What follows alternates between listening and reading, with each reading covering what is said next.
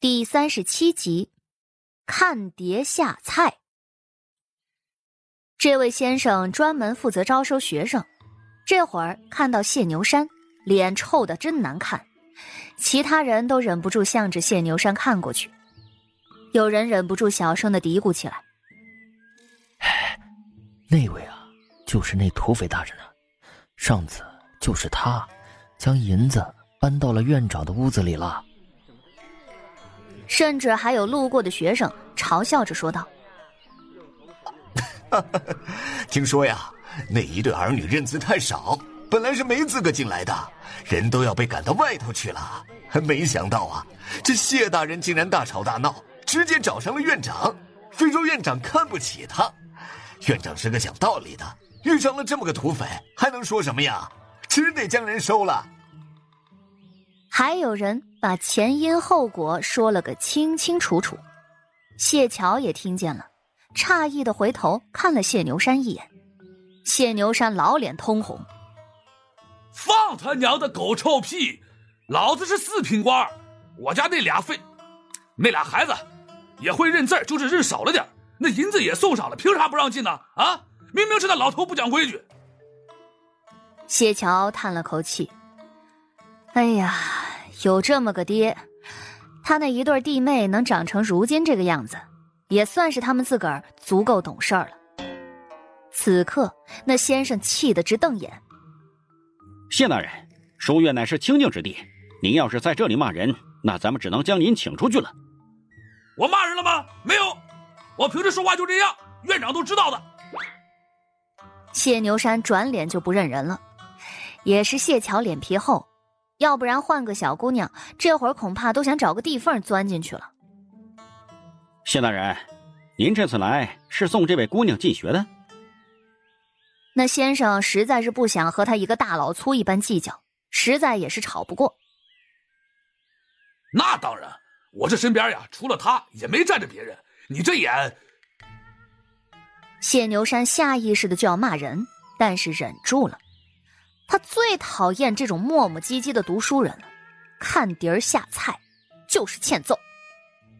谢大人，按照规矩，养女族亲可都是不可以的。因为只有三品官才能举荐无亲缘关系的孩子。谢牛山哼了一声：“哼，这可是我大女儿。从前没听过，莫非是庶女？若是这样。”束修要贵一倍。与别人的话，那是不会直接谈银子的。可是他面对的是谢牛山，谈银子还能直接一点。庶女，这是我嫡长女，从前身体不好，所以一直养在外头，最近才接回家的。谢牛山气哼哼的，似乎在怪罪眼前这位先生有眼无珠。这先生一听，果然十分的惊讶。亲生的，而且还是嫡长女，长得一点都不像啊。不过这事儿的确不太可能造假。皇家书院靠山大，要是谢牛山敢随便找个人冒充嫡长女，绝对是会被贬官的，那可不值当。啊，既然是嫡长女，那便行了，还请谢姑娘那边排队等候。谢大人，先去外面吧。谢牛山有些担心的看了谢桥一眼，临走前还不忘提醒一句：“哎，别紧张，不会读就蒙。你妹妹就是这么过来的啊。”好，我知道。谢桥厚着脸皮应道：“跟他爹说话，那就不能带脑子。告诉他自己有把握，完全不用他操心。”他恐怕还会以为自己疯了。也是，他爹还是有点自知之明的。他当然不会相信他自己能生出一个有本事的闺女来。旁边的其他人看着这父女俩的样子，都忍不住有些鄙夷，尤其是那位先生，心里升起了一丝怒意。这家人就是用皇家书院的名头来给自己找好处的，根本就不是真心想要来读书。这种人要是来了书院，那就是侮辱了书院的名头。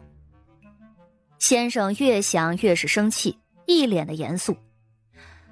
这入门考核压根儿就不难，只要不是个傻的，几乎都能通过。可现在瞧着这谢牛山，先生心头一冷。谢牛山刚一走，谢桥就能感觉到这先生身上散发出来的冷意。只见那先生冷言冷语的说道：“皇家书院不比其他地方，来了这里的人，就算是皇子皇孙，也要遵守规矩，要以读书进学为己任。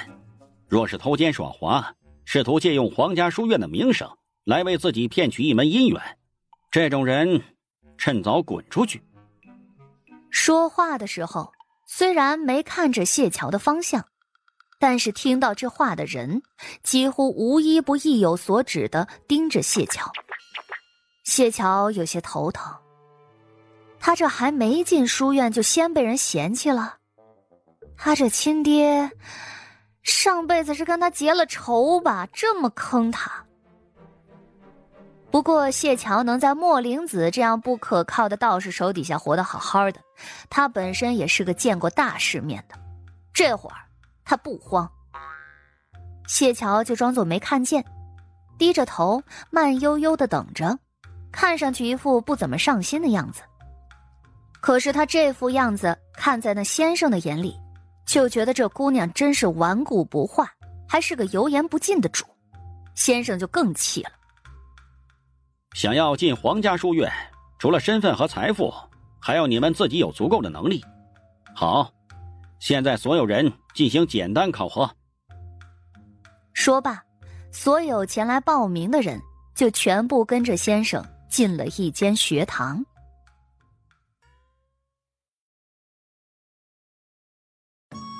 本集就播讲到，感谢您的收听。去运用商店下载 Patreon 运用城市。在首页搜索海量有声书，或点击下方链接听更多小说等内容。